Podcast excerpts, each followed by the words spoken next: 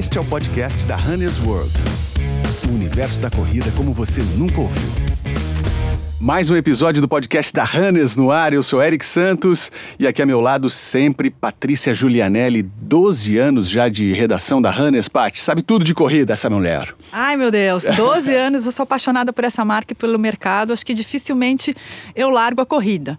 E até por isso hoje, para mim, é um dia muito especial, é um marco aqui no podcast da Runners World, porque a gente tem uma pessoa que é uma história viva, uma história ambulante da corrida. O tema do nosso episódio de hoje é longevidade na corrida e na vida. E não teria ninguém melhor para a gente convidar para falar sobre isso, né, Pati? Fala sério, olha, começou a correr aos seis anos de idade, já deu praticamente três voltas ao mundo correndo, um pouquinho mais, né? E já fez 24 maratonas. Fala um pouco mais, Pati. Vanderlei Oliveira, é o cara, é o mestre. Todo mundo chama já de mestre, não só quem é treinado por ele, mas quem conhece o Vanderlei. Ele está nesse mercado aí, foi um dos fundadores da Corpore, que foi o primeiro grupo de corredores do Brasil, foi um dos pioneiros no Pão de Açúcar, na BMF. O cara tem uma história na corrida e foi acompanhando todas as transformações. A única coisa que não muda é ele, que ele está sempre igual, com essa carinha de 40 anos. Prazer ter você aqui, Vanderlei. É.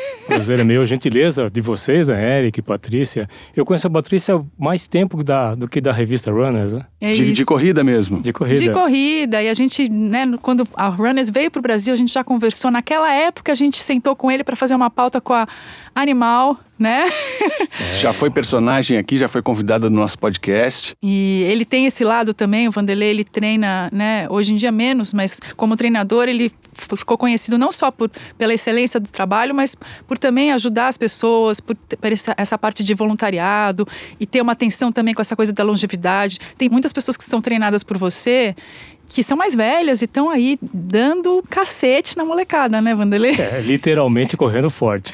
eu falo assim que o grupo que das pessoas que eu acompanho tem mais de 40 anos, dá surra em muita gente jovem de 20, 25, 30 anos. É a minha esperança.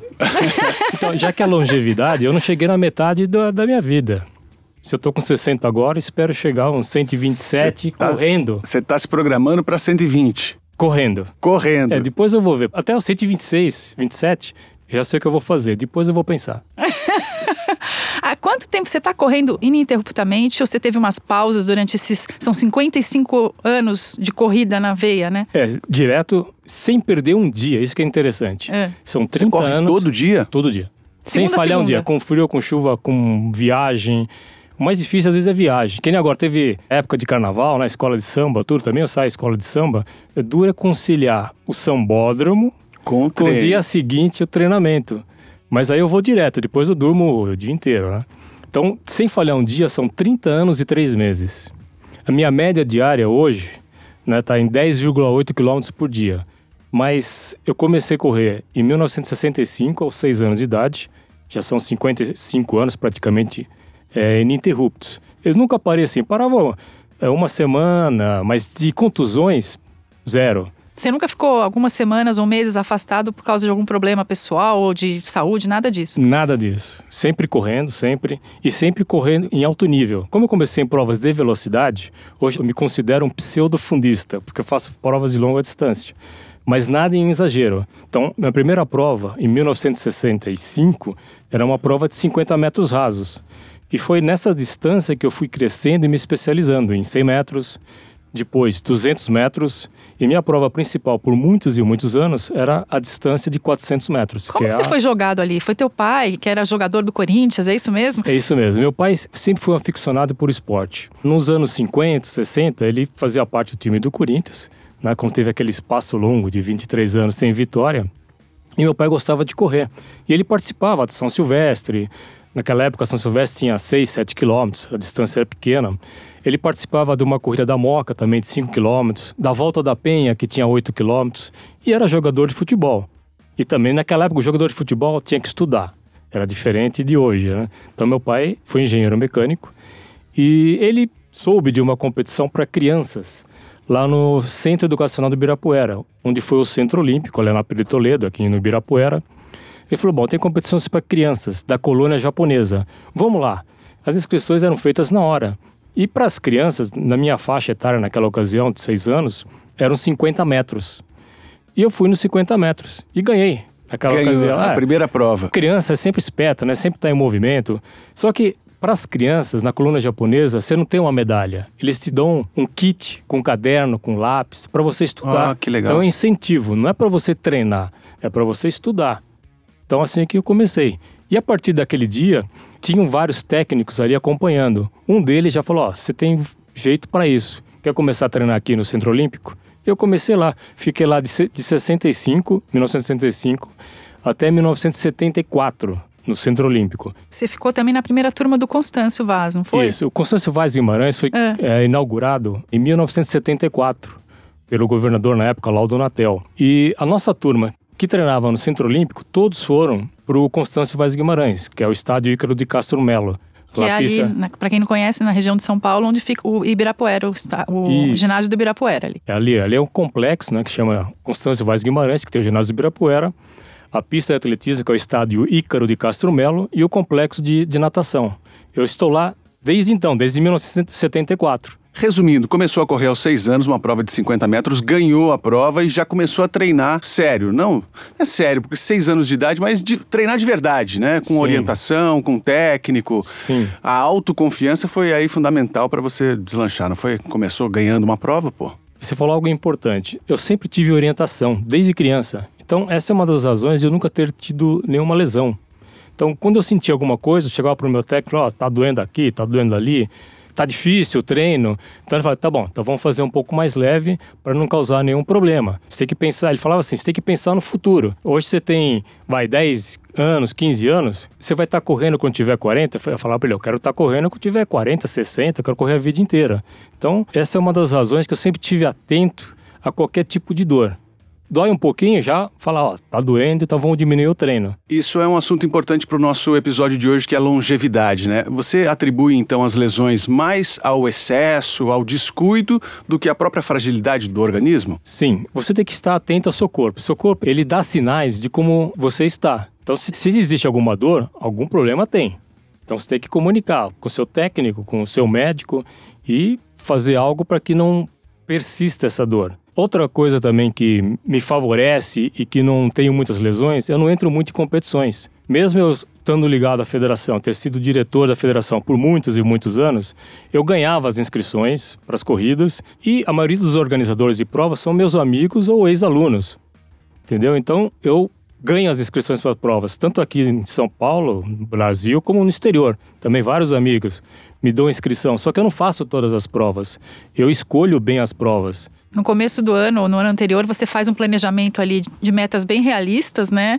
E escolhe, seleciona as provas a dedo. Porque eu vejo muito isso, é, Vanderlei, as pessoas já têm uma, uma, uma ânsia, assim, de né, acumular provas e distâncias sem, às vezes, estar preparado, seja para a distância ou para aquela prova. E daí acaba fazendo três, quatro maratonas por ano. E queria que você falasse um pouquinho dessa sua relação. Por que, que é tão importante você selecionar essas provas mais pela qualidade do que pela quantidade? A corrida de rua cresceu muito no Brasil. Quando nós começamos com a criação da Corpore em 1982, é, o principal objetivo era estimular as pessoas a praticarem a corrida de rua, porque nós víamos da pista de atletismo, na pista é fechada, então os atletas não tinham possibilidade, as pessoas da rua não tinham possibilidade de correr na pista. Então nós fizemos o trabalho ao contrário, para a rua. Então convidávamos as pessoas, antigamente as inscrições eram gratuitas, então nós estimulávamos as pessoas a participarem das provas, mas de uma forma recreativa, pensando na saúde, não de uma forma competitiva. Então, se você começa a competir e não faz um planejamento anual, começa a competir várias provas seguidas, a chance de lesões são muito grandes. O que lesiona é a velocidade, nem tanto a resistência. Por isso que raramente o corredor de longa distância ele se machuca. Uma vez ou outra, mas os que mais se contundem são os velocistas. Velocistas no sentido de você exagerar na sua velocidade natural e na quantidade de provas. Hoje em dia aqui em São Paulo tem mais de 500, 600 provas por ano.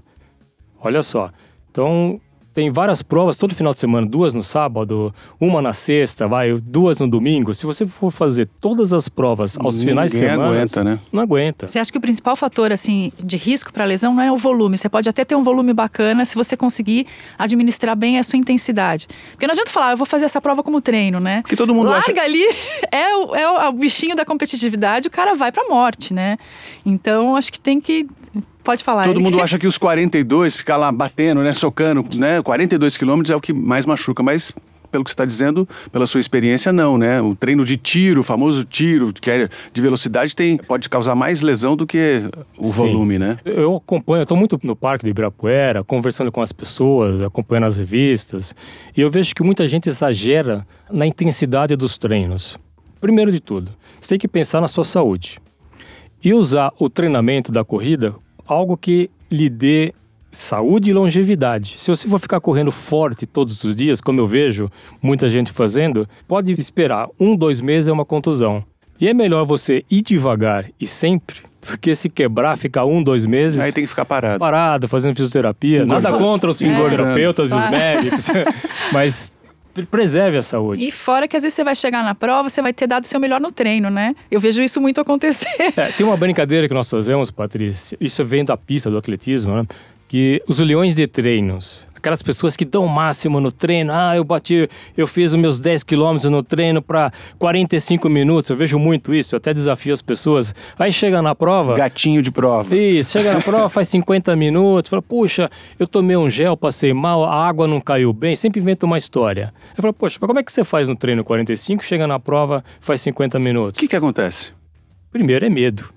Medo da prova. Normalmente é medo. Cabeça, né? Cabeça. E outra, nós estamos falando de exagerar nos treinos. Faz muito rápidos os treinos e quando tem que correr rápido, que é o dia da competição, não vai, porque está cansado. Então o corpo, ele diz, ó, exagerou no treino, mas chegando na prova, vai devagar. Então é uma curiosidade também. Você disse que treina todos os dias, né? Aliás, eu não sei como você não virou ou já virou objeto de estudo de ortopedistas, de médicos. Já. Já, né? E como é que é a pré-prova? Porque é preciso um certo descanso antes da prova. Né? É o famoso treino ati é, descanso ativo. Né? Como é que você faz esse seu descanso, então? Todos os meus descansos são ativos. Bom, eu corro pouco, por exemplo. No dia 8 de março, eu vou fazer a 50 edição da prova da Track and Field. Eu fiz todas as provas, as 50 edições. Pretendo fazer, né?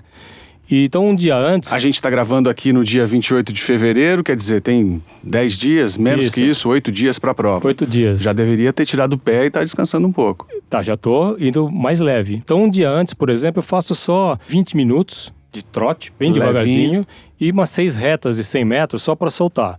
Dois dias antes, eu faço 30 minutos, só. Três dias antes, 40 minutos. Tudo leve. Sempre leve. Eu corro muito devagar. Se você procurar lá no meu, no meu Instagram, por exemplo, hoje eu corri 12 quilômetros a 7,10 por quilômetro em trilhas. Então, as minhas rodagens são sempre muito devagar. O pessoal fala, poxa, mas você fez 7,10. 7,10 é quase andar. Sim, é o meu trote, bem devagar em trilhas. Se eu vou no asfalto, é lógico, é um pouquinho mais rápido. Mas eu respeito, eu sempre uso muito a frequência cardíaca. Como eu uso a- os relógios especiais, né, eu vou vendo a frequência. Se eu faço um treino forte, por exemplo, quarta-feira fiz um treino forte de, na pista, de 5 mil metros, no dia seguinte eu vou devagar, porque tem que dar um tempo para o meu organismo se recuperar. Então esse é o segredo de, de você ter longevidade nos treinamentos e de saúde. Então isso é possível correr todo dia, né? No seu caso é um, é um grande exemplo disso. Tem alguns treinadores que falam, ah, tira um dia da semana off. Mas assim, é possível se a gente fizer essa, essa mudança de estímulos. Isso é muito importante, né, Vanderlei? Se um dia você foi, fra foi forte, no outro você vai fraco. Porque esse treino vai ter um caráter mais regenerativo, né? Sim, perfeito. Eu, mas eu também falo isso, ó, é melhor tirar um ou dois dias na semana de descanso. Por quê? Para se recuperar. Mas nesse dia de descanso, você não precisa fazer a corrida. Você pode fazer yoga, pode fazer natação, pode fazer um trabalho de fortalecimento muscular, mas sempre com orientação, nunca sozinho. Sozinho é pedir para se machucar. E o que, que você faz fora da corrida assim, de complemento? Musculação, como você falou, natação, yoga? O que, que tá aí na sua rotina de treino? Como eu fui velocista por muitos anos, eu fiz muita musculação. Aí eu peguei bode de musculação. E o que me salvou, que me ajuda muito nos últimos anos, devido à velocidade, eu tive muito problema no nervo ciático. Então, tinha dia que doía muito, aí eu tinha que diminuir o treino, mas nunca parei. Até que eu descobri, no início dos anos 80, um mestre de yoga que veio para o Brasil, um mestre indiano. Eu fui participar da palestra dele, de uma aula, e gostei da yoga. Aí eu comecei a praticar. Não é que a prática regular, constante, fez com que minimizasse a minha dor no ciático. Às vezes, quando dói mais, eu corro menos. Quando dói menos, eu corro mais. Ainda sinto um pouquinho de vez em quando, quando tá mais frio. Agora, esses dias que tá frio aqui em São Paulo, eu tô correndo na chuva, então eu sinto o ciático. Mas eu diminuo a intensidade. Então, eu pratico yoga todos os dias. Todos sozinho, os dias? Né? Sozinho hoje. E natação duas a três vezes por semana. Também sozinho que na yoga você acaba trabalhando não só a parte de respiração, mas também ela te dá uma, uma estrutura, uma força muscular ali, né? Assim que eu acordo, eu faço a saudação que ao horas sol. Isso? Que às horas? quatro da manhã. Quatro da manhã, Aí tá. fala, quatro da manhã não tem o sol. O sol nem apareceu. mas como é Surya Namaskar, né, que é o nome que se dá a saudação ao sol, eu falo saudação ao sol. Então, pode estar de chuva, pode estar chovendo, pode estar nublado. chovendo. É, é saudação eu, ao sol. Isso, eu faço lá no mat, né, no tapetinho lá. É, são 12 asanas, né, que são posturas. Isso já, é um hábito que eu faço sempre, desde 1980. Já são muito tempo, muitos anos fazendo isso. E me parece que isso tem me ajudado muito também a prevenir lesões e fortalecer o corpo. Isso é muito bom. Eu estava vendo também que você acredita, eu também acredito nisso, na, na, na força do amanhecer. Né, naquela energia que tem ali da troca do, do, da noite para o dia. Você atribui a, a, esse seu hábito de acordar cedo também essa vitalidade toda? Sensacional, Eric. Isso é verdade, porque a hora mais rica em energia é a hora antes do nascer do sol. Eu sempre começo a treinar, correr antes do nascer do sol, todos os dias. Hoje eu comecei a correr às 5h41 da manhã. O sol normalmente nasce às 5h50, agora está clareando mais tarde. Então, essa hora é muito rica em energia. Para os indianos, eles chamam de prana, energia do universo. Então, essa hora é muito boa para você captar esse prana, essa energia e transformar em vitalidade. Eu gostaria muito de ter esse hábito, mas é tão difícil acordar escuro, né? Mas eu tive algumas experiências assim, em corrida de aventura, de virar o, o dia para a noite. Então é, é claro, é, a, a, falta de energia que te dá quando está anoitecendo, é um desânimo, uma coisa estranha. Depois eu vim até descobrir um termo com a minha filha pequena que tem o angústia do crepúsculo, uma coisa assim, que é uma coisa mesmo, um sentimento ali meio down, meio triste, do sol indo embora e a noite chegando. E ao amanhecer, o contrário contrário. E eu sentia isso na prova de aventura. Quando o dia amanhece, parece que você, uh, você ganha um fôlego, ganha uma força ali, né? Então, eu acredito mesmo nessa energia aí eh, do amanhecer. Você Pena que eu não lembrar, consigo é. acordar tão cedo. Tudo é prática. É Você verdade. fez lembrar de uma corrida que a Corpore organizava, que era a corrida da Ilha Bela, de revezamento. E a primeira etapa eram várias distâncias e terminava com natação, com mil metros de natação. Então a tua equipe tinha vários corredores e você tinha que dividir. E aí o estrategista da nossa equipe, que era o Fiore do Esporte Clube Pinheiros, ele falou: Bom, como você está acostumado a acordar cedo, você vai ser o primeiro a largar. E a minha largada era 5 e 25 da manhã. Então as largadas eram assim, 5 e 25, 5 e 26 e vários grupos. Eu falei, bom, tudo bem, eu vou largar 5 e 25, essa hora já tô ligadão, né? Tô esperto.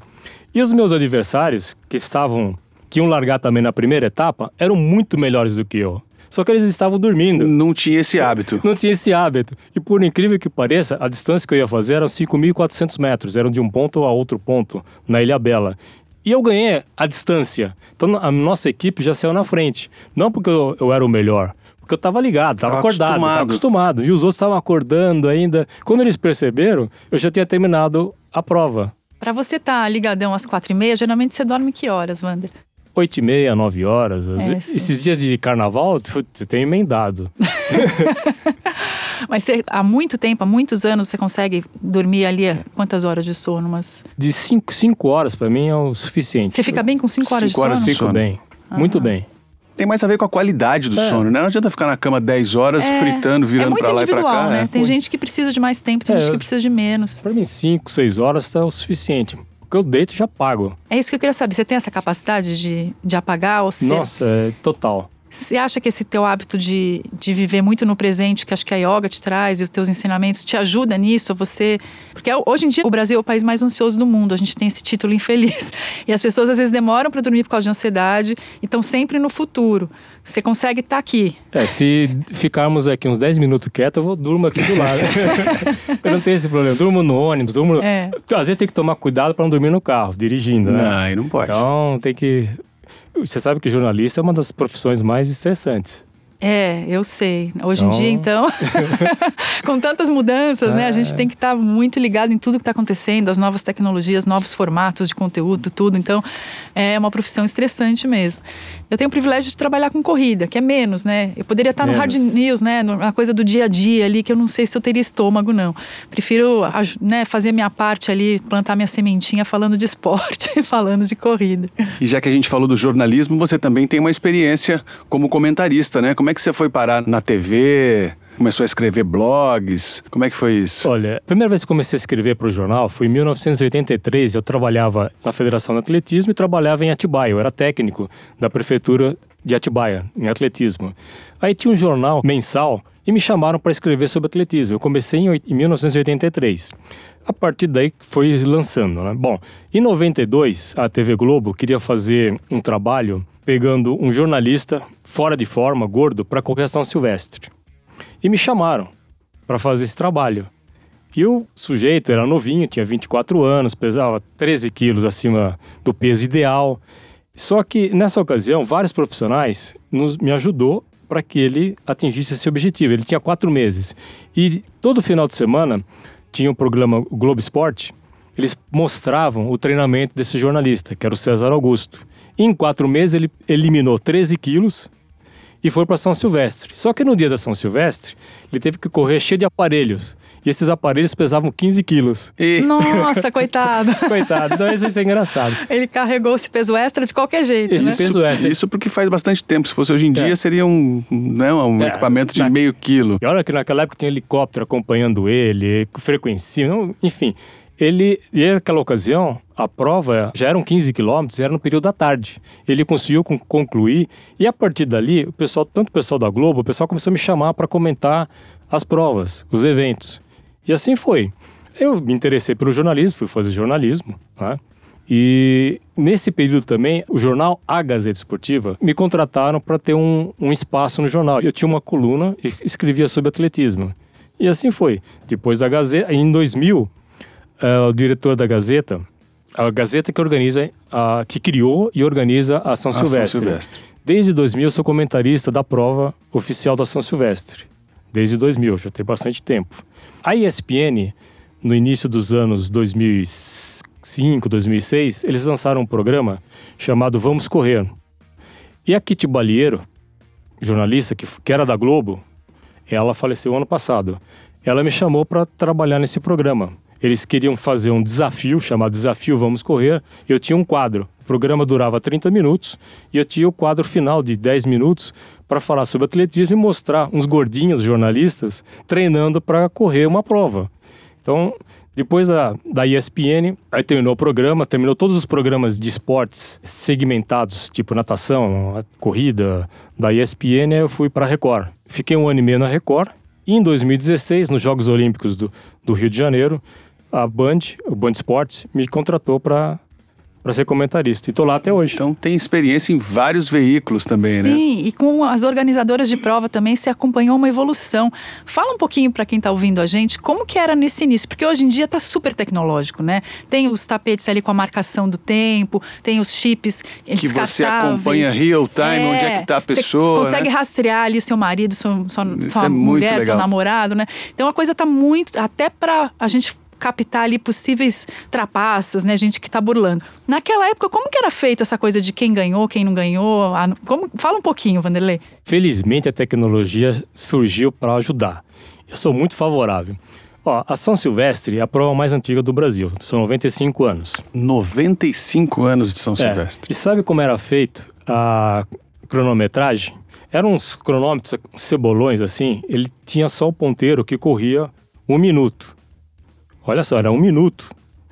Aquele cebolão, a gente chamava, né? Tinha que ficar olhando, tem que contar. Largou lá der o, o start, né, o, a, o sinal de largada na São Silvestre, você tinha que ficar observando quantas voltas dava um minuto no relógio.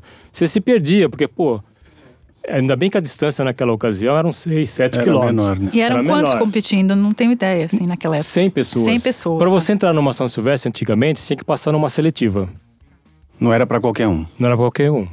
E quando ela começou a ser popularizada, a São Silvestre, aumentar o número de pessoas, sempre tudo gratuito. Não existia. As medalhas eram só para os primeiros colocados. Então, a federação fazia assim: os números eram de pano. E eles tinham uma senha que eles carregavam na mão, olha só que curioso, com o número deles. Imagina, o cara tá correndo lá 8, 9 quilômetros. Tem que levar um negócio na mão. na mão. Então ele colocava nos dedos assim para não cair. Tinha que levar até a chegada. E algum, às vezes ele chamava de senha. E de determinados pontos, às vezes, quando começou a ter essas burlações aí de roubar no percurso, você tinha que colocar num saco, literalmente num saco, uma senha. Então você levava várias, era Várias. destacável. Destacável. Não, ficava no dedo assim. Em vez de pegar uma água, você jogava a senha. é, jogava senha. Não- água não tinha. Não tinha isso. Não tinha. Então você já, já tinha os dedos para carregar senhas. Não dava pra pôr no bolso. Não tinha bolso. Você não corria com calção de bolso. Era engraçado. Isso. Gel, então. Não, isso não existe. Isso não existe. Nem pensar. Então, o que acontecia? Quando eles chegavam, cruzavam a linha de chegada, tinha um espeto. Literalmente um espeto. A minha função, como eu era mais novo, era pegar esses números, essas senhas, Espetar ali. espetar. Então, chegou o primeiro, espeto, tum, ia espetando. Quando dava, o espeto estava cheio, o que eu fazia? E a chegada era na Paulista, no número 900. Eu pegava esses espetos, subia as escadarias do prédio da Gazeta, ia lá pro quinto andar correndo. Eu era o único que corria. Então eu subia lá, dava o espeto, eles, para saber a colocação, eles pegavam o espeto e viravam ao contrário. Olha que Olha loucura. Aí eu descia correndo. Aí o cronometrista, né, tinha- era um chefe de cronometrista, ele passava, ó, os 10 primeiros fizeram um tempo X. Aí eu pegava esse tempo X numa papeleta, olha só, subia correndo e entregava. Então era sobe e desce, sobe e desce, sobe e desce. Bom, com o tempo foi melhorando, esse cronômetro de um minuto que girava passou a ter uma hora. Aí já facilitou. Muito. Muito. Com o avanço do tempo, foi criado um aparelho chamado Chronomix. É um aparelhinho que você dava o start na ligação, só que ele tinha que ficar ligado numa tomada. Ele emitia uma, uma fitinha e já saía lá. Primeiro colocado, tempo X. Segundo, isso facilitou muito. Com o passar dos anos, isso já muito para frente, a primeira vez que inventaram o negócio de chip foi na maratona de Nova York. Criaram um chip, foi na edição de número 25, já vai para a edição número 50.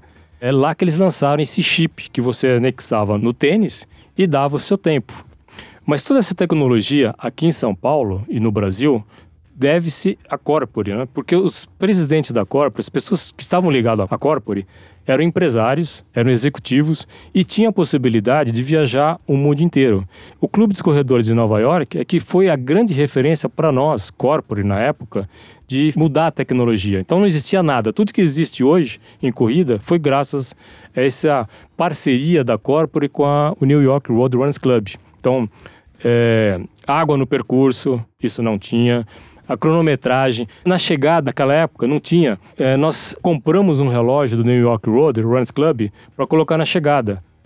Então não tinha relógio. Porque aí o corredor já chegando já sabe qual foi o seu tempo, É. né? Depois também compramos um outro relógio e colocamos no carro madrinha. O carro madrinha é aquele que vai à frente do corredor. Então tinham dois relógios, um na chegada e um no carro madrinha.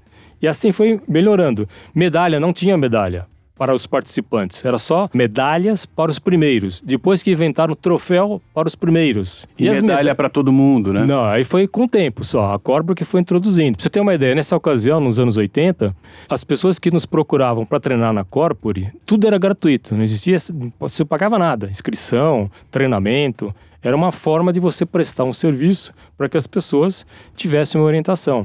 Então, não existia planilha. A nossa planilha era feita no mimeógrafo. Não sei se vocês lembram disso. Lembro. Tinha uma folha, né? Você fazia o traçado. Vagamente, dividia- mas lembro. é, dividia o mês são quatro semanas, dividíamos um papel em quatro semanas, e passava no mimeógrafo e passava ali o dia a dia de treino das pessoas. Era assim que funcionava. Você fez parte desse movimento uh, das assessorias esportivas no Brasil também, né? Porque hoje tem muita opção no Brasil inteiro e você foi um dos primeiros a lançar essa, essa ideia por aqui, né? É, não existia isso, porque as pessoas procuravam a Corpore para ter essa orientação. Então, Corpore era Corredores Paulistas Reunidos. No Rio tinha a Corja, que era o Corredores do Rio de Janeiro. Depois veio Brasília, que é a Cobra, Corredores de Brasília não existia assessoria, existiam os clubes de corredores. Com o passar do tempo e muita gente procurando em outros lugares, aí sim começaram a criar algumas assessorias para prestar esse serviço. Então tudo começou assim, através dos clubes de corrida. E antigamente também a corrida era muito ligada à competição, né? As pessoas corriam para chegar na frente. Isso veio mudando ao longo do tempo. Hoje em dia é mais associado à qualidade de vida, lazer, bem-estar. Para muita gente até é? quase com status. Eu vejo até nas entrevistas de emprego, não sei se, se vocês percebem isso também, mas é valorizado quando o cara é um corredor, quando ele é um maratonista, porque as pessoas associam a disciplina, a foco. Mas você chegou a pegar o inverso, Vanderlei? Um preconceito contra o corredor? Porque isso já existiu também. Já. Você correr na rua te falando, sai daí, o que você tá fazendo aí? É, o pessoal te chamava... Muita buzina. É, como eu comecei há muito tempo, né, o pessoal, ah, para de correr, seu vagabundo. E as mulheres, que eram pior ainda, gritavam ofensas para elas. Eu lembro de uma ocasião, uma atleta que eu treinava, que continua treinando até hoje, foi a primeira que correu Berlim, a Nivalda Sizikov, ela fez 3,16 na Maratona de Berlim. Logo, em 99, logo depois que o Ronaldinho ganhou, em 98, que bateu o recorde do mundo, né, 2 horas 6 05, inclusive eu estava lá na ocasião, ela corria muito na USP, nos anos 80, e não tinha ninguém na USP, só os estudantes. Então o pessoal, durante o dia, estava dentro das salas de aula. E como ela tinha a manhã disponível para treinar, ela corria sozinha. Várias situações, teve gente que correu atrás dela. Então ela sofreu muito, não só ela, mas as, a maioria das mulheres. Nessa ocasião, poucas mulheres se aventuravam a participar de provas de corrida de rua eram mais homens. Como você falou, era competitivo. A minha primeira meia maratona, eu sofri bullying, porque eu treinava os melhores atletas e quando entrava nas provas eu era o último. Eu fiz uma prova de meia maratona em Itapira, em 1983, olha só. Não tinha água, não tinha nada. Em Itapira, interior de São Paulo, e essa prova era no meio dos canaviais. Calor terrível, mais de 30 graus. Eu já corria, mas não tão bem assim. A minha primeira prova eu fiz em 2 horas e 3. Fui o último colocado na meia maratona. Fiquei quase morto na prova. Não conseguia nem subir a, as escadas para pegar meu kit de presente. Sabe qual era o kit? Um sanduíche de mortadela, copo de tubaína. Mas tubaína. Mas, Vanderlei, duas horas para uma meia maratona, hoje em dia, como a gente tem um volume muito maior de corredores, muito mais recreativos do que competitivos, não é nada do outro mundo. É um tempo ok, né? Naquela é. época, para você chegar em último, é porque o pessoal corria bem, né? Teve uma de é. 10 que você fez em 48 minutos, que é um bom tempo também. Foi é. o último, não foi? Foi o último. Eu sofri Era um muito bullying. competitivo, não, né? pior que nesse dia a prova foi em Bauru organizada pela Corpore, e eu participava de toda a organização. Eu fazia aferição do percurso nos dias que antecediam. Eu ia na prefeitura para acertar com a organização do local, para fechar as ruas. Eu fazia toda a parte organizacional antes. E no dia eu corria, porque tinha equipe que trabalhava no evento. Falava, ah, tô mais treinado, vou correr os 10 quilômetros. Só que em Bauru, a prova naquela ocasião era às 4 da tarde. Bauru é quente, mais de 30 graus. E percurso sobe e desce, sobe e desce. De novo, cheguei em último. O meu parceiro da Corpo, que era o Vasco, que organiza São Silvestre, que é o Manuel Garcia Arroio, os últimos chegavam em 45, 46 minutos. Eu cheguei em 48. Ele falou assim: pô, eu já ia desmontar tudo, pô, você demorou, você tá me atrapalhando. Com 40. Eu tomei uma, tomei uma dura ainda. falei, pô, você demorou muito. Eu falei, pô, Vasco, eu fiz o que eu podia. Você vê, hoje em dia, 48 minutos, pô, você chega entre os primeiros. Sim. Entre sim. aspas, né? Sim. E voltando aqui para o nosso tema de hoje, que é longevidade, Existe idade para começar a correr? Você começou muito cedo, com 6 anos de idade. E a gente está falando aqui para pessoas de todas as faixas etárias. E hoje em dia a corrida é muito associada a lazer, a recreação, a qualidade de vida, né? Quem está com 40, 50, 60 nos ouvindo agora, dá para começar? Pode começar. Só não dá, mas tem que começar. a Patrícia fez uma matéria muitos anos atrás, vai, quando ela estava começando, com a dona Mitiko Nakatani. Ela começou a fazer caminhada por orientação de uma médica. Porque ela tomava muito remédio, passava mal, teve muitos problemas de saúde. E essa médica, uma jovem que gostava de esporte, falou: Ó, oh, dona Mitico, A senhora tinha, ela tinha mais de 60 anos. Para de tomar esse remédio, começa a tomar um suco e faz caminhada em volta no quarteirão da sua casa. E ela começou assim, começou a correr, corria, andava, corria, andava. Aí um sobrinho dela, que era diretor do Pão de Açúcar, me procurou e falou: tem uma tia que está começando a correr. Eu acho que ela tem jeito. Dá para ser uma boa corredora. A dona Mitico tem 1,40m e pesa 41 quilos. O tamanho dela. É que não dá pra ver aqui, eu tô gesticulando. mas mas ela é minúscula. pequenininha. eu, já, eu, já, eu já corri lado a lado com ela. Corri não, né? Fiz um treininho ali pra brincar. E de longe você fala assim, nossa, essa, essa mulher não vai chegar em lugar nenhum. Porque ela tem um passo pequenininho, curtinho. Pequenininho, curtinho. Mas ela vai rapidinho, Hoje em dia a gente já sabe que a cadência é mais importante do que a largura do passo. Então ela estava em vantagem, a gente nem exatamente. sabia. E ela, com 80 anos, foi campeã do mundo na maratona na Espanha com 4 horas e 30. No ano seguinte, ela foi para Paris fez 4 horas e 13 na maratona. Já com uma certa idade. Tem um outro também do senhor Oswaldo Silveira. Que eu também tive o prazer de entrevistar. Que... Isso, ele escreveu livros, ele é uma pessoa fantástica. Infelizmente faleceu alguns anos atrás. Ele chegou a correr, e foi o primeiro brasileiro na Maratona de Nova York a vencer na categoria dos 80 anos. E naquela prova de Santos, a prova tradicional de 10 quilômetros, por 15 vezes seguidas, ele foi o campeão. E com já com 80 anos, ele corria, olha só, para 50 minutos os 10 quilômetros. Um absurdo. É, é. Um absurdo. Fora da curva total. Fora total, né? total. Então, E tem, tinha uma vitalidade que acho que vinha muito da corrida, porque eu tive lá em Campos Jordão, ele era maître no. Acho que no hotel do Frontenac. Senac. Isso, é. Isso, isso mesmo. E parecia um moleque falando, assim, muita energia, uma paixão pela vida, né? Então, para mim foi um exemplo ali. Queria que você falasse um pouco mais sobre a questão de alimentação. Não sei se ainda hoje você toma um suco antioxidante, que fazia parte da sua dieta. Você tem uma preocupação com a qualidade dos alimentos, Wanda? Vai anotando aí, É, meu eu caro quero a ouvinte. dica. a nutricionista é a Patrícia. Mas de jeito nenhum. Eu tenho, tanto é que eu fui no lançamento do livro dela. Bom, eu uso aquela famosa frase do Hipócrates: faça do seu alimento seu remédio. Então tenho muito cuidado. Tudo que eu ingiro, né, consumo, é para que dê energia, transforme em energia. Então eu evito, por exemplo, às vezes está em viagem, está com os amigos, vai num lugar, come algo diferente. Então eu como de tudo, mas eu sempre procuro, eu priorizo um alimento que seja rico e energia e que seja de fácil digestão. Eu como carne, como, como de tudo, como peixe, mas só que em poucas quantidades e eu divido no dia.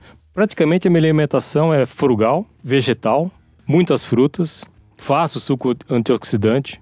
Também aprendi com o mestre de yoga nos anos 80 e mantenho esse suco. Esse suco eu sempre coloco no meu blog, mas eu- o suco ele é a base de laranja, laranja, limão, beterraba. Fala-se muito do efeito da beterraba. Os indianos já sabiam disso há milhares de anos atrás. Qual o Esse- efeito? do, de você da recuperação pós-treino. É riquíssimo em antioxidantes, Tipo, né? Isso. E ajuda muito no pós-treino. A gente está falando disso há o quê? Cinco anos? Cinco Os- anos. Os caras já sabiam disso há.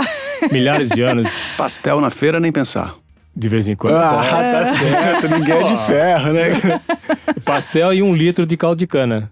Pra rebater. É, eu gosto de tudo, eu como de tudo. Só quando eu não como um pastel, eu como o pastel. Sim. Eu acho que isso faz parte também. A gente não tem alimentos proibidos. A gente fala muito disso aqui, né, Eric? Mas não é sempre não, Eric. Isso é de vez Não, em quando. com É, certeza, mas é. daí tem a hora certa, né? São, são momentos em que a gente aprecia muito, valoriza, né? E não do dia a dia engolindo, às Não, vezes. e- não. e... Eu, por exemplo, eu faço várias refeições ao longo do dia. Então a primeira sempre é muito cedo, é quatro e meia da manhã, que é a base de, de frutas. Eu como castanha, é, nozes. Eu faço suco antioxidante. Primeiro suco, depois aí vem como banana, enfim.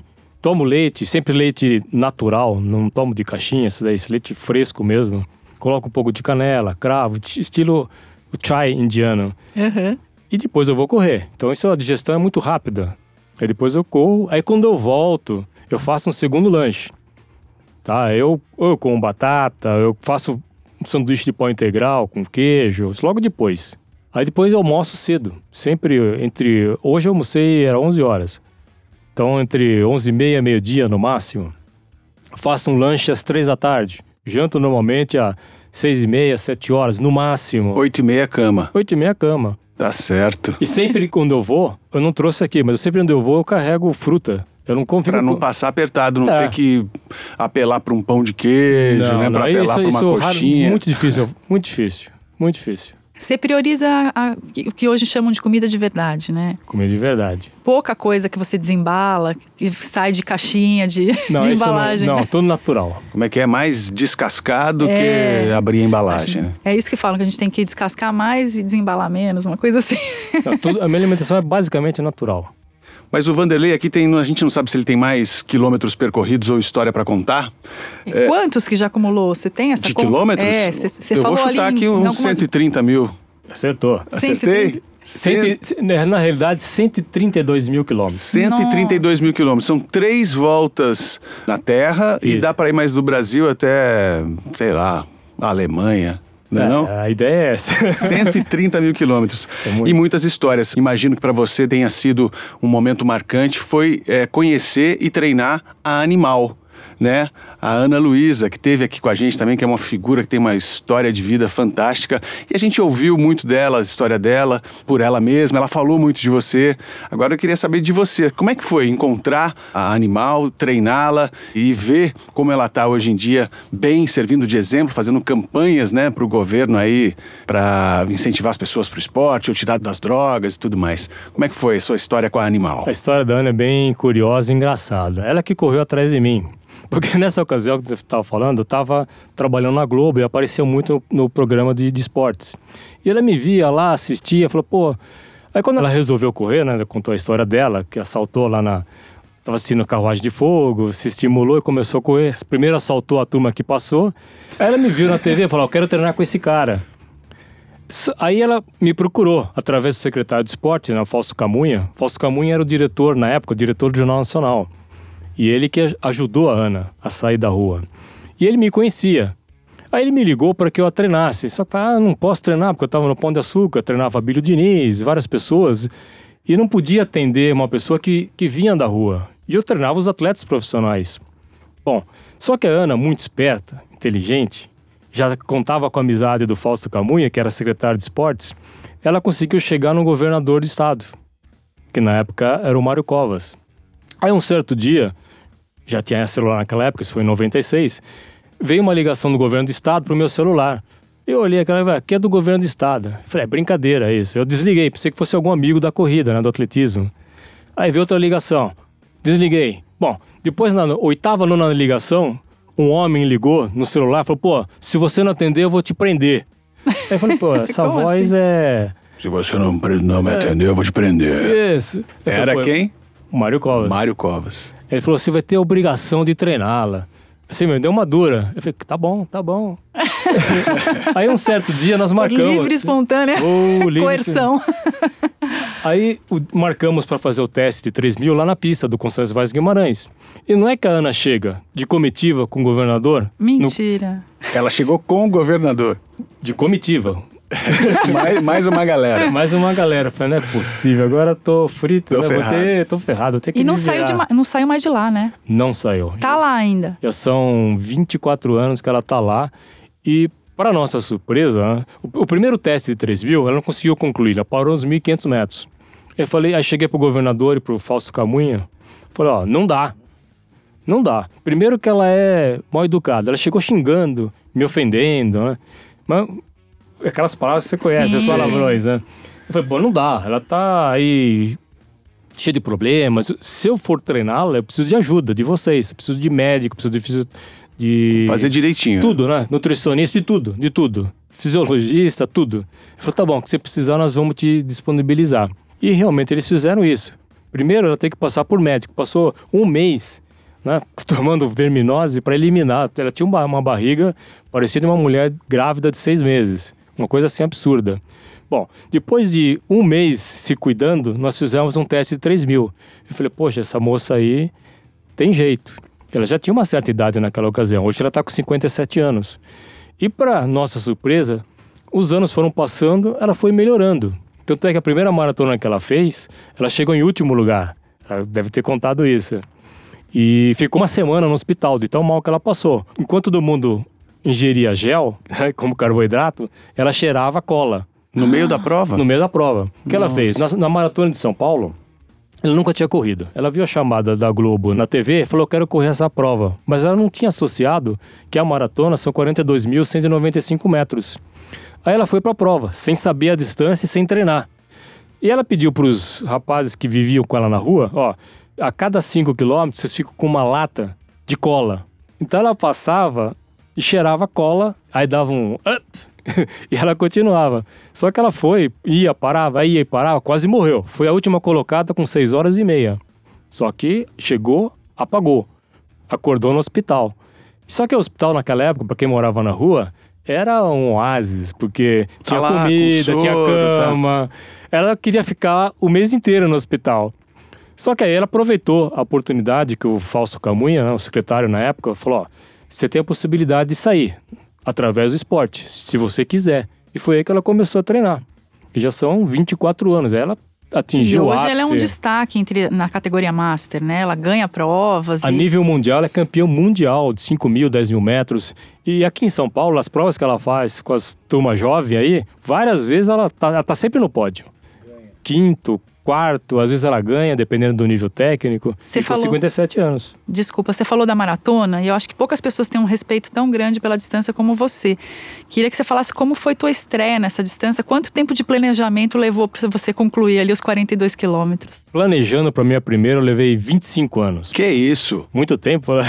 25 anos planejando? É, e só não demorou mais porque em 1989, logo depois do sequestro do empresário Abílio Diniz, a filha dele, Ana Maria Diniz, nessa época eu estava no Esporte Clube Pinheiros, e eles são do, do Pinheiros, ela me procurou para treiná-la para correr a maratona de Nova York. Ana Maria. Até então, nenhuma mulher executiva tinha corrido a maratona, só atletas. Ah, tinha Helena Reinert, que era da Corpore, tinha feito várias maratonas, mas executiva nenhuma. Então a Ana Maria Diniz foi a primeira executiva brasileira a correr a maratona.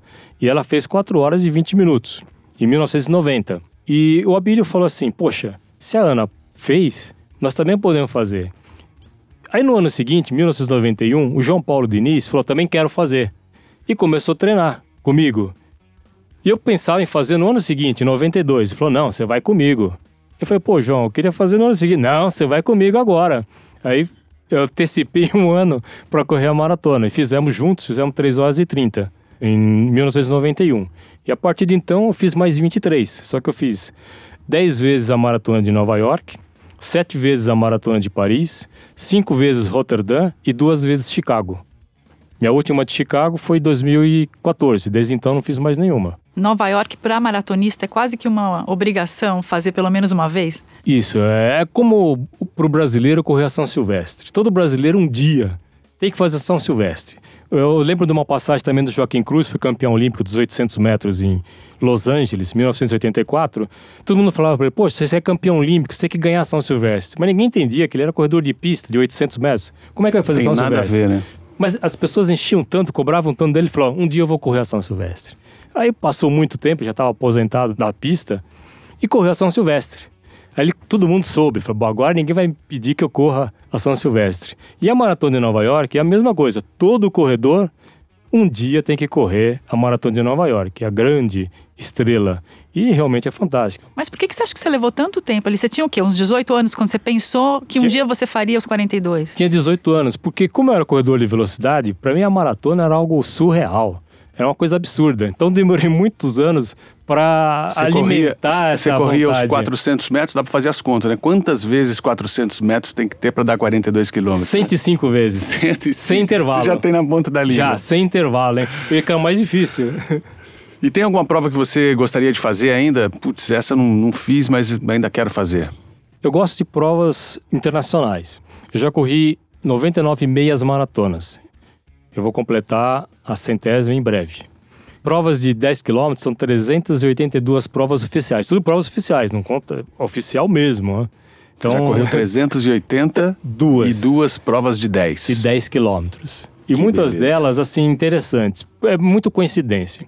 A 10 quilômetros mais rápido do Brasil é em Santos, que é a prova da tribuna. São 35 anos. Essa você já correu todas, Todas. foi? Todas. E, mas por quê? A primeira edição, que foi em 1986, eu levei os atletas da Corpore para participarem. E quem ganhou foi o Cláudio Ribeiro, que treinava comigo. E naquele dia eu falei, pô, eu não vou ficar aqui esperando você. Vou lá. Ah, vou lá e corro. Fui um dos últimos.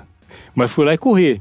Foi um dos E últimos fiz. com 45, né? É, naquela época eu já estava um pouco melhor. Fiz 45 minutos. E... Mas cheguei bem, naquela ocasião. E a partir de então, como eu ia com os atletas, eu corria também. E por coincidência, acabei fazendo todas as edições. Tem uma outra prova também, esse ano completa 20 anos, que é a prova do GRAAC.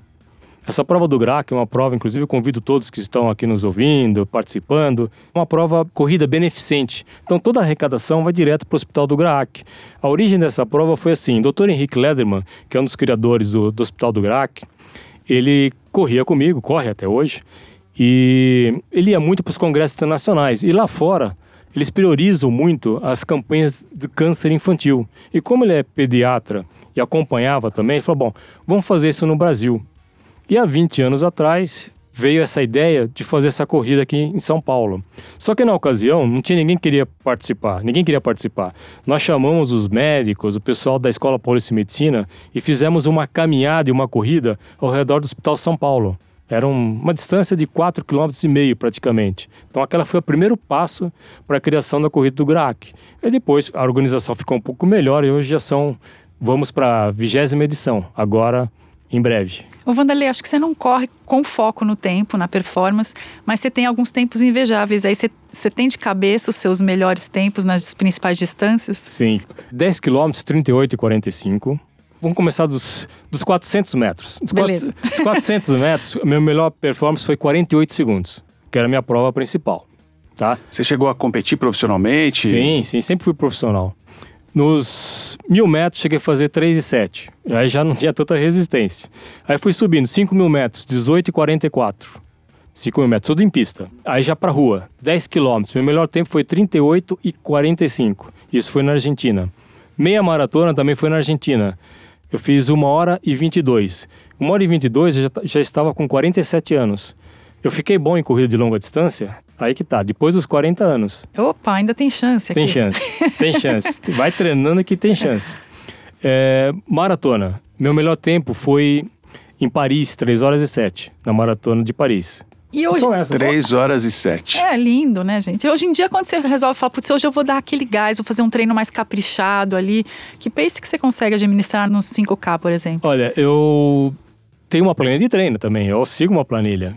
Quarta-feira, recentemente agora, tinha uma corrida treino, que a gente chama de tempo run, de 5 mil metros em pista. Eu fiz 20, é, 23,08, o que dá 4,37 por quilômetro. Tá? As minhas provas, de, a minha última prova de 10 que eu fiz foi no final do ano passado, eu corri para 45 minutos, dá 4,30 por quilômetro. 45,01, 4,30. Ah, os 60. Aos Aos Tá bom 60. pra anos você, de Eric? idade, é. que isso, hein? Bom, Muito bom, muito é, eu queria que você dissesse aqui pra gente, antes de encerrar, assim, os cuidados que as pessoas têm que tomar, quem tá pensando em começar a correr, já aí próximo da- dos 50 anos, 40, 50, 60. Que cuidado que tem que ter aí pra não se machucar e pra transformar a corrida num prazer, em qualidade de vida realmente e não se machucar como acontece com muita gente. Todo mundo pode correr, é só querer. Mas o primeiro passo sempre é consultar seu médico. Jamais queira sair correndo, comprar, um- ganhar um tênis da namorada, do, da filha, da mãe e sair correndo. Não. Primeiro passa no médico, faz todo um check-up. Uma coisa importante também, muita gente não acha que não tem importância. Tem que verificar os dentes. Se você Ah, é? tiver uma cárie, algum canal maltratado, vai te, vai te roubar nutrientes do organismo e você não vai conseguir ter um bom, bom rendimento na corrida. Às vezes, muita gente não sabe, tem um desnível na coluna, na bacia, ou comprimento da perna. Joaquim Cruz, por exemplo, Eu ele tinha uma isso. diferença de 1,8 centímetros de uma perna para outra. Sabe qual foi a correção? Simples. Um tênis maior que o outro. Palmilha, né? O É, palmilha. sola. É. Então, todo mundo pode correr. Então, o médico é que vai te orientar. ó. Se- Você não pode correr agora, você está com sobrepeso, vai ter que caminhar. Tem que ter sempre nutricionista.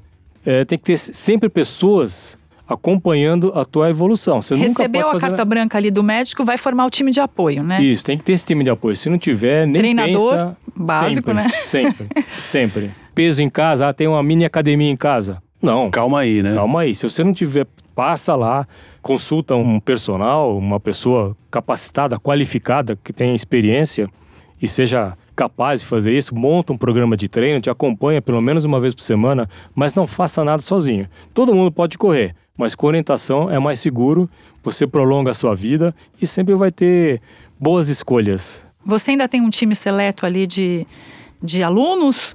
Tem, não tem? Tenho. É assim. Como que funciona eu, hoje em dia? Se alguém quiser é, ser aluna do Vanderlei aqui, aprender um pouco, né? Ter vida longa na corrida. eu, as pessoas me veem pelo lado competitivo. Então, por exemplo, a Paula a Narvaez Paula, ia falar é, dela é uma, uma, amiga nossa, ela treina comigo há seis anos. Há seis anos atrás, ela me procurou e falou: Eu quero melhorar. Eu quero correr a maratona bem, quero correr a prova de 10 km bem. E naquela ocasião, ela corria a maratona, ela já corria, né? Para 3h45 a maratona. O ano passado, em Chicago, ela fez 3 horas e 4. Olha só. É surreal, depois de ter tido filho. Depois de ter tido filho. Inimaginável então... para mim. então é assim, as pessoas me procuram para os desafios pessoais, tá? Um tempo atrás também eu peguei uma pessoa que queria correr a maratona abaixo de 4 horas. Por incrível que pareça, essa pessoa foi evoluindo tanto, tanto, tanto, que chegou a fazer em Chicago, foi até matéria da Runners, 2 horas e 46, 5 anos depois. E essa pessoa ganhou o desafio do samurai, lá na Serra do Rio do Rastro. Ele foi o primeiro a vencer o desafio do samurai, que é correr de manhã 25 km e à tarde correr a maratona. Fala o nome dele que eu Kleber sou. É, o Kleber, eu sou fãzaço. Que ele chegou a ouvir, Eric, de alguns ortopedistas que não poderia correr, porque ele tem uma perna meio de cowboy, assim, o joelho totalmente arqueado. Ouviu uns dois diagnósticos, foi no terceiro, ouviu o que ele queria, que é não, você pode sim, e corre lá com a perna torta, não sei o que lá, com um tempo absurdo, né? 2 e 46. 2 horas e 46. Por isso que todo mundo pode correr, não importa como vai manquitola, vai.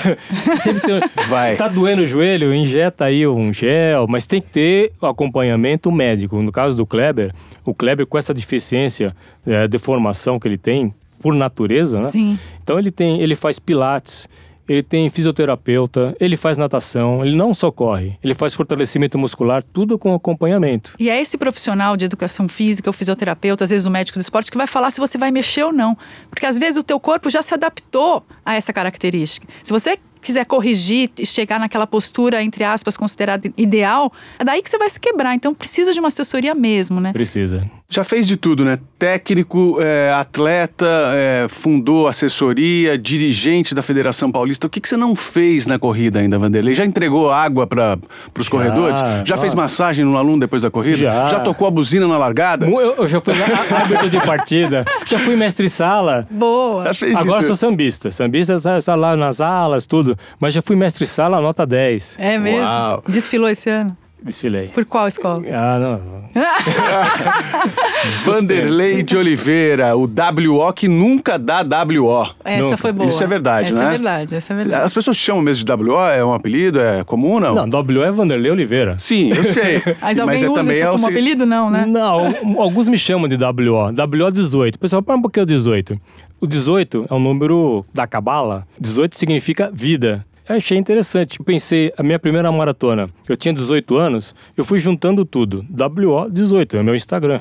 Legal. Mas o WO é aquele que não aparece, mas você sempre aparece. Sempre presente. Religiosamente, quatro e meia da manhã, é, saudação ao sol, suco antioxidante e corrida. E corrida, com frio, com chuva. Parabéns. Esses dias em São Paulo está sempre chovendo, corro na chuva. Parabéns, isso é Muito inspira inspiração para muita gente. Foi um prazer enorme te receber aqui no nosso Muito podcast. obrigado. Foi um verdadeiro marco, mas vem mais coisa por aí. Sigam a gente nas redes sociais. A gente está lá no Facebook, a gente está no Instagram RW Brasil. A gente quer saber o que você quer ouvir. Manda suas sugestões de convidados, de temas que a gente vai ter aí nas próximas semanas. E a cada 15 dias, um episódio novo nas plataformas de podcast. Obrigado por ter nos ouvido até aqui. Até o próximo. Valeu. Valeu. Obrigado.